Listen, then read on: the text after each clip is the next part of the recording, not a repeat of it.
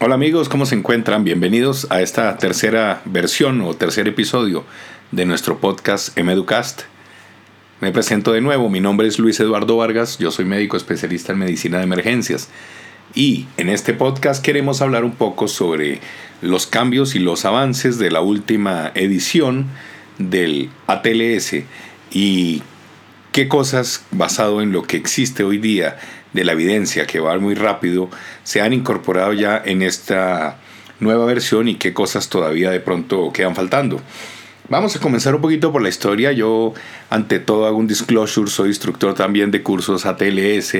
y me parece que como herramienta académica es bien buena eh, o ayuda a organizar, como varios cursos de, de esta índole de soporte avanzado, que lo que hacen es ayudar a crear un esquema mental para lograr una organización de la estrategia diagnóstica y de aprendizaje, sobre todo para personas o para personal médico o técnico, según el curso que sea, que no son expertos en el área. O sea, hay que entender que ninguno de estos cursos hace a nadie experto en el área se requiere mucho más que esto para tener experticia. Pero también es importante saber que como estrategia y como herramienta funciona. Ahora bien, tenemos que ser muy objetivos y muy críticos en que no es la última verdad, no es tampoco la verdad absoluta y que hay algunas cosas que ya la evidencia ha demostrado que están haciendo de manera distinta. Comenzando con qué llevó al modelo de este curso. Los que lo han tomado recuerdan la historia de un cirujano de ortopedia en Estados Unidos, por Nebraska, en el año 1976, que tiene un accidente en avioneta y él cuando ve la atención que reciben sus hijos y ve que la atención es inadecuada, menciona una cosa y dice que cuando yo puedo proporcionar una mejor atención en in situ, donde tuvo el accidente con recursos limitados, de lo que los hijos y él mismo recibieron en el centro de atención primaria, algo no está funcionando en el sistema y el sistema debe ser cambiado. Esto es muy bueno, yo creo que es una de las cosas importantes que condiciona que se debería cambiar el esquema de enseñanza, que estos cursos tienen la gran ventaja y la gran bondad que traen la, el conocimiento y las habilidades de los personas y los profesionales expertos y los tratan de transmitir de una manera académicamente ordenada al personal menos experto. Entonces hasta ahí yo creo que es algo muy bueno. Y vamos a partir de ahora a hablar de algunas de los cambios y de las diferencias que se han dado. Entonces, comenzando por la parte de evaluación inicial. Anteriormente, el ATLS nos hablaba de poner una reanimación de entrada con 2 litros de líquidos inicialmente Hoy día es clara la décima edición y la literatura que esto no nos ayuda. Realmente eh, hay conceptos muy importantes como la reanimación normotensiva que han demostrado con evidencia que el manejo no debe ser agresivo en líquidos. Entonces, ya la última edición nos habla de poner hasta un litro inicial y vuelve y juega. Hay pacientes que se pueden reanimar con menos de eso. Lo importante es lograr unas metas y unas medias adecuadas y por encima de todo eso lo más importante es eh, controlar los sitios de sangrados ya que a medida que aumenta la hemorragia pues aumenta la mortalidad y las otras complicaciones. Segundo punto de la, en la evaluación inicial, definitivamente nosotros podemos disparar la coagulopatía asociada a trauma severo cuando hacemos resucitación a un paciente. Por lo tanto, de nuevo se enfatiza en ser muy prudente con el uso de líquidos y tener pendiente además y tener siempre presente que la transfusión masiva con componentes sanguíneos debe considerarse de manera muy temprana, porque realmente cuando un paciente sangra está perdiendo glóbulos rojos, está perdiendo factores de coagulación y está perdiendo plaquetas. Por lo tanto, no es lógico ni adecuado que solo repongamos con glóbulos rojos cuando está perdiendo todo. Por lo tanto, la reposición se debe hacer tanto de glóbulos rojos, tanto de factores de coagulación, o sea, plasma, y de plaquetas, y de una manera que llamamos uno a uno a uno. Tercer punto importante en evaluación inicial, aparece algo que no se había comentado en otras eh, ediciones, y, ya con los estudios de evidencia y sobre todo el estudio CRASH 2, sabemos que el ácido tranexámico se puede administrar a los pacientes que presentan un sangrado el cual se debe administrar lo más cercano posible al momento del sangrado, que es un gramo en 10 minutos y luego un gramo en infusión para 8 horas. Les hago la invitación a que revisen el estudio Crash 2 que fue publicado en Lancet en el año 2011 en el volumen 377, porque vale la pena que lo, que, lo revisen y que, y que lo lean. Otra cosa importante, eh, como cuarto punto de la evaluación inicial, es que se le da cada vez más mención al uso del ultrasonido, sobre todo al protocolo de E-FAST o E-FAST o FAST extendido para la evaluación del paciente lesionado. Para quienes no estén familiarizados con la mnemotecnia, significa hacer una evaluación con ultrasonido a la cabecera del paciente, ¿sí? que involucra tres puntos principales en la parte abdominal, que son las goteras hepatorrenales, del otro lado la espleno-renal, la pélvica, también una ventana subsifoidea para mirar el corazón y el extendido involucra además la evaluación de los pulmones buscando lesiones como neumotórax que hoy por hoy tienen mayor sensibilidad de detección con el ultrasonido que con técnicas normales como el tórax que hemos usado. Quinto punto de evaluación inicial, Em, ya no hay que tomarle radiografía de columna cervical a todo el mundo. De hecho, existe, y es importante tener en cuenta que existen algunos protocolos con muy buena evidencia, como eh, son los estudios de Nexus y el estudio de las reglas de columna de Canadá, en los cuales existen unos criterios. Si el paciente no tiene riesgo por estos criterios que se evalúan, y les recomiendo revisar, como les digo, el estudio Nexus lo pueden encontrar en cualquier lugar, o las leyes de Canadá, ¿sí? Canadian Rules para trauma cervical, han permitido que podamos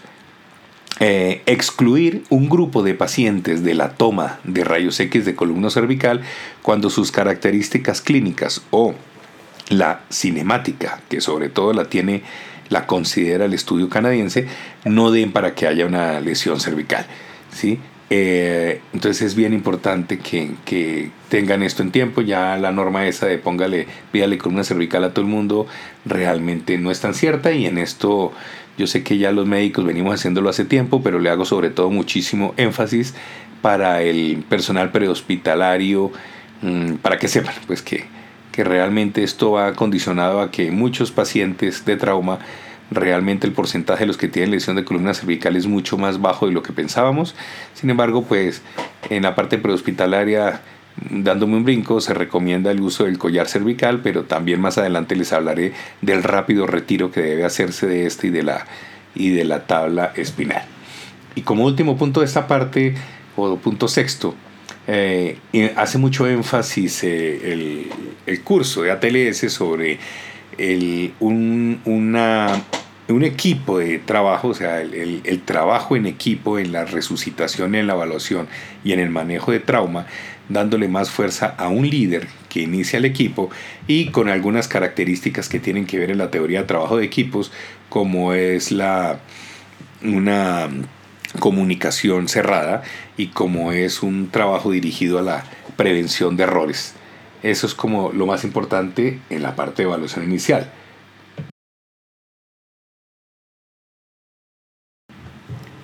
Ok, adelante. Entonces, segundo, en vía aérea. Como capítulo grande, también hay unos cambios bien importantes. Eh, en la última edición ATLS se hablaba de la intubación de secuencia rápida o RSI. Hoy día mencionan un término que se llama intubación asistida por fármacos o Drugs Assisted Intubation, DAI. Eh, lo más importante que quiero recalcar es que hoy día, y esto es gracias a la influencia del Colegio Americano de Médicos de Emergencia sobre el American College o el Colegio Americano de Cirujanos y la gran influencia que han tenido los emergenciólogos que hoy día estamos atendiendo trauma para incluir un manejo mucho más avanzado y mucho más académico de la vía aérea que lo que se mencionaba en ediciones anteriores. Entonces ustedes van a notar que hoy por hoy el manejo de vía aérea involucra unos algoritmos de vía aérea difícil, involucra también adición de medidas preventivas a los errores y prevenir las vías aéreas fallidas, que es la inclusión de las mnemotecnias sobre las dificultades de la ventilación eh, que aquí no me voy a extender, pero una de ellas es el MOANS, M-O-A-N-S, las mnemotecnias de dificultades de intubación, como es el LEMONS, L-E-M-O-N-S, las mnemotecnias para dificultades en los accesos quirúrgicos, como es el SHORT, S-H-O-R-T, que lo pueden encontrar sobre todo y además está referenciado desde el mismo libro de ATLS en, manuales de, en manual de manejo de vía aérea en emergencias, tanto la cuarta edición 2012 como la quinta edición 2018 recién salida al momento de hacer este comentario en el podcast, que es de Dr. Ron Walls del Brickman and Women Hospital, hoy día editado por el Dr. Calvin Brown. Y también le hace una incorporación al manejo en equipo de la vía aérea, ya que es un trabajo que requiere más cosas que simplemente asignar una tarea. Estos son como en resumen los cambios más importantes de vía aérea. Ahora hablemos de shock. Y en shock hay varios puntos que también son muy importantes y generan un avance y unos cambios. Eh, recalcamos lo que vamos a hablar en la parte de resucitación inicial, que es la, la resucitación inicial con líquidos, no debe ir más allá de un litro de cristaloides. Eh, hago un paréntesis, ya hay estudios previos y metaanálisis que han demostrado el daño, sobre todo a nivel renal, que pueden ejercer los coloides, por lo tanto la resucitación debe hacerse con cristaloides, pero inicialmente hasta un litro no más, porque después se generan los problemas que hemos hablado de, de coagulopatía por dilución y además el aumento del sangrado. Segundo punto importante es em, el tener dos accesos periféricos siempre, siempre que hacen énfasis, lo había mencionado en otros cursos hoy día definitivamente recalca que debemos tener dos accesos. El sitio para tomar el acceso depende en gran parte de la experiencia y la validad clínica y siempre pensar en accesos alternativos. Por lo tanto, siempre considera la posibilidad de realizar un acceso intraóseo, trayéndonos de la mano, aunque no lo deja muy claro este libro, pero revisemos con conceptos de la Academia Pediatría que trae hace muchos años y ya lo ha incorporado a los cursos de reanimación, ACLS y demás, como es el que luego de 90 segundos o tres intentos fallidos por una persona experta, se debe pasar rápidamente a un acceso intraóseo. Otro punto adicional es que deben considerar una reanimación temprana con sangre y productos sanguíneos, sobre todo aquellos pacientes desde hemorragia de segundo grado y una administración mucho más temprana de hemoderivados no en la fase tardía, Así que incluye sangre, o sea, glóbulos rojos, que incluye plasma y que incluye plaquetas para limitar el desarrollo de coagulopatía y trombocitopenia. Eh, le da una utilidad muy importante, pero hoy día lo usamos mucho más a menudo en todas las situaciones de sangrado, que es cuando se tiene acceso a la tromboelastografía, ¿sí? o la tromboelastometría rotacional, que realmente son muy útiles porque permite en cuestión de minutos determinar exactamente cuál es la deficiencia de coagulación y cuáles son los componentes sanguíneos apropiados con los cuales se podría corregir esta deficiencia. De nuevo ahí hago énfasis en el estudio Crash 2, que fue un estudio aleatorizado en 274 hospitales en 40 países, que fue sobre una población muy grande, que fueron 20.211 pacientes traumatizados adultos, con riesgo o con riesgo de presentar un sangrado significativo y básicamente se ponía una dosis de carga de un gramo de ácido tranexámico en 10 minutos al ingreso, ojalá dentro de la primera hora, y luego se ponía un gramo adicional a las 8 horas. Otro dato importante es revisar que hay un cambio y realmente hay que mirar con detenimiento la famosa tabla de clasificación de choque en 4 grados, ya que realmente creo que es poco conservadora y vale la pena mirarla con detenimiento. Primero, el nuevo, la nueva edición de ATLS incluye por lo menos la base exceso y hoy por hoy lo que estamos haciendo es siendo, yendo un poquito más allá y los pacientes tempranamente están teniendo unos, unos gases arteriales y una medición del lactato sérico para definir cuándo y cada vez más pronto iniciar la transfusión de productos sanguíneos. Otra cosa también importante que vale la pena incluir acá es que ya muchos de nuestros pacientes nos ingresan eh, anticoagulados y ya no solo anticoagulados con warfarina, sino también anticoagulados con los famosos anticoagulantes directos, que antes se llamaban nuevos anticoagulantes. Entonces hay que tener en cuenta la reversión de cada uno de ellos, pues con warfarina aparte del plasma tenemos ya los complejos protrombínicos para los para el Davigatran ya tenemos por lo menos disponible en Colombia y otros países y creo que muy pronto en varios países de Latinoamérica el Idaruxizumab, en el cual se maneja con una dosis de 5 gramos y está en el momento en que estoy elaborando o hablando en este podcast, está en estudio todavía para los factores o los anticoagulantes directos dependientes del factor 10A, pero todavía no ha salido hasta este momento al mercado. Hablemos de tórax. Yo encabezaría eh, estos avances y las y sugeriría más bien que es importantísimo hoy por hoy el uso del ultrasonido del pulmón, el cual, aunque no hace parte de esta discusión, ha demostrado que tiene una muy buena sensibilidad para detectar tempranamente un neumotórax. Segundo, importante cambio que hay, que ya no se recomienda eh, como tratamiento del neumotórax, atención, el poner una aguja en segundo espacio intercostal. Varias cosas, diferentes estudios que se han hecho muestran que hay diferentes dificultades técnicas, eh, como el acodamiento del catéter por el espesor de la pared torácica, eh, también por complicaciones técnicas y anatómicas, y hace que realmente con una aguja la descompresión no se haya visto en estudios prospectivos que sea tan efectiva. Por esto se recomienda ahora, si usted tiene una neumoatención, rápidamente hacer una toracostomía digital, ¿sí? que es la colocación de un catéter grande en el quinto espacio intercostal con línea axilar media o un poco anterior a la línea axilar media eh, o ocasionalmente un catéter grueso, pero definitivamente la aguja no es la indicada actualmente para el manejo del neumoatención. Em,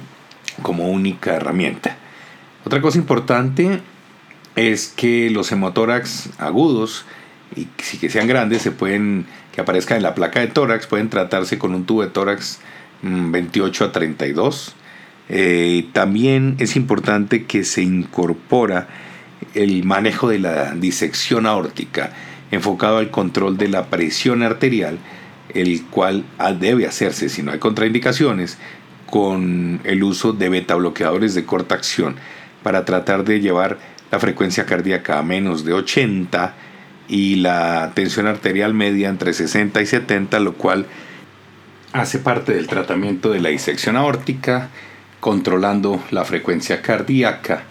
y la tensión arterial, pero no,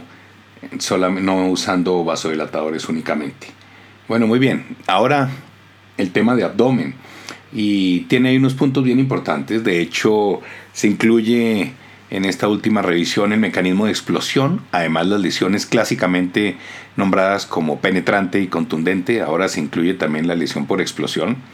Segundo, es muy importante que sale de, nuestro algoritmo el tacto rectal y la habilidad de palpar la próstata para evaluar una lesión uretral. Definitivamente se, se ha demostrado en varios estudios que palpar la próstata no es un signo confiable para descartar lesión uretral, entonces se sacó. Y nuevamente se hace énfasis en la inclusión de la sábana o fronda pélvica como una medida de control de sangrado en las fracturas pélvicas, teniendo en cuenta que hay que tener una, mucho cuidado para evaluar qué tipo de sangrado es el que está teniendo el paciente, si la fractura es más anterior o posterior, va sobre todo porque si en algún momento usted llega a cerrar la pelvis anterior, puede empeorarse la apertura posterior y aumentar el sangrado. Entonces hay que tener en cuenta este tipo de cosas. Y además, algo muy importante es que se incluye un nuevo algoritmo de manejo de fractura pélvica con hemorragia que incluye un empaquetamiento a nivel preperitoneal que pueden ustedes consultar o evaluar cuando realicen un curso o tengan oportunidad de revisar el manual. En cuanto al manejo del trauma de cráneo, hay que tener en cuenta que recién el, el año previo a esta publicación fueron publicadas las guías en su cuarta edición de la Brain Trauma Foundation. Esas las pueden encontrar ustedes y les recomiendo que las revisen. Están en Neurosurgery y fueron publicadas en el, el año pasado, o sea, el año 2017. De ahí hay muchas recomendaciones que adopta el ATLS que se realizan hoy por hoy en el manejo de trauma. Por ejemplo, cuando usted tiene que dar la lista de elementos que le comunique y los datos del paciente al neurocirujano, tiene que incluir si hay o no uso de anticoagulantes. Eh, técnicamente el ATLS cambió el término de trauma de cráneo menor a trauma de cráneo leve. Se introduce una nueva puntuación para la escala de coma de Glasgow. También se introducen unas pautas de, de tratamiento que tienen que ver sobre todo con lo que ya les mencionaba en las guías cuarta edición de la Brain Trauma Foundation y también en la página del American College of Surgeons van a encontrar algo que se llaman las TQIP, Best Practice Guidelines, que esa sigla traduce Trauma Quality Improvement Program. Es una, una, un trabajo que tiene el American College de Cirujanos y da unas recomendaciones de las mejores prácticas y van a encontrar ustedes hay unas guías en cuanto a manejo de trauma geriátrico, manejo de transfusión masiva, manejo de trauma de cráneo, manejo de trauma ortopédico y cuidado paliativo. Lo encuentran en la página del Colegio Americano de Cirujanos, que es eh, facs.org. Van a encontrarlo ahí como Quality Program. Eh, también les hago una recomendación bien importante que sale en las guías de Brain Trauma Foundation es repasar y revisar muy bien las metas de presión arterial, ya que en un resumen muy rápido se debe mantener la presión arterial sistólica por encima de 100 milímetros de mercurio para pacientes de 50 a 69 años y por encima de 110 la sistólica en pacientes de 15 a 49 años o incluso los mayores de 70, porque ha disminuido mortalidad y mejora el pronóstico. También hay que tener un cuidado con el uso de propofol, aunque se recomienda igual tanto para el uso de la presión intracraneal o en la intubación. Eh, no cambió mortalidad a los seis meses y hay que tener precaución porque las dosis altas pueden provocar un síndrome que ustedes ya conocen con morbilidad importante. Eh, nuevamente se hace énfasis en que no se recomienda la hiperventilación profiláctica a ningún paciente que tenga una PaCO2 de 25 o menos, ya que va a provocar vasoconstricción y mayor lesión. Incluye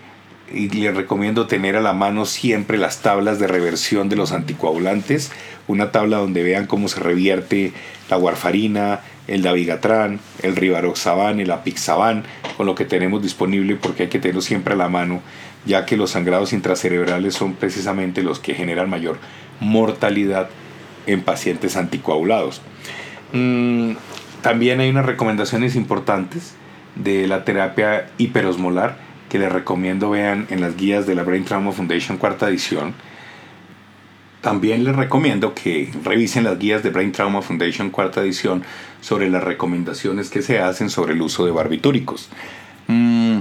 También vale la pena aclarar las recomendaciones que existen sobre la profilaxis de las convulsiones. El medicamento que siguen recomendando es fenitoína disminuyendo la incidencia de convulsiones postraumáticas tempranas dentro de los siete días posteriores a la lesión. Em, sin embargo, tener en cuenta si se debe usar o no todo el tiempo como profiláctico, para lo cual les recomiendo como tal que revisen nuevamente esas guías de la Brain Trauma. Ahora, en cuanto a trauma de columna, eh, hay una nueva actualización del diagrama de los miotomas que les recomiendo puedan revisar. Asimismo, hay un cambio en el término de inmovilización espinal, el cual ya no se debe usar y se debe mencionar es como restricción de la movilidad espinal. Hay una discusión muy importante y una introducción al manejo del paciente con trauma de columna sobre el uso de la regla canadiense o C-Spine Rule y el Estudio Nacional de Radiografía o de la utilización de rayos X en el ámbito de emergencias como es el Nexus para tanto limitar la toma de estudios de rayos X en algunos pacientes o básicamente para suspender la restricción de la movilidad espinal sin necesidad de imágenes.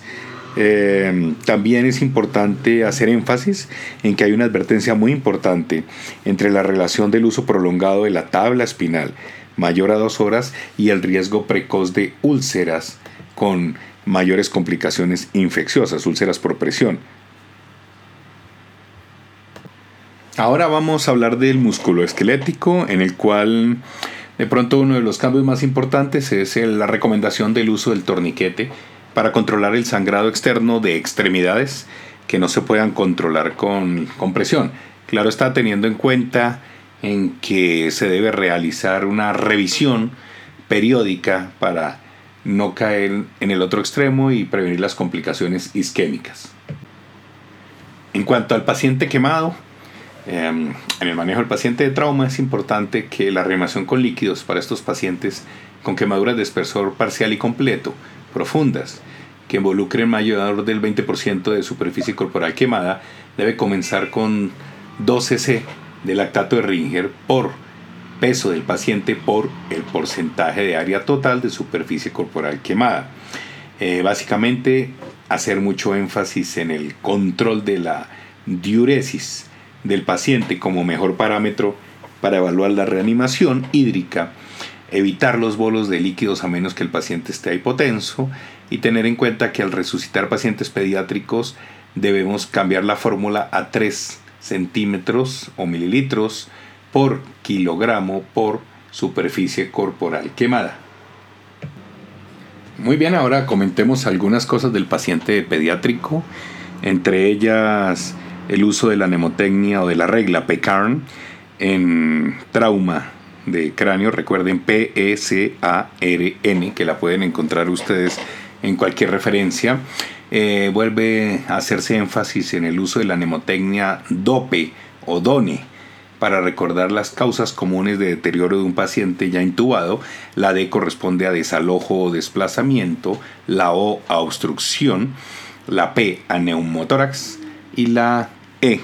falla en el equipo. Esa P puede ser reemplazada ese do P por DONE, pues porque en español realmente N es neumotórax. También em,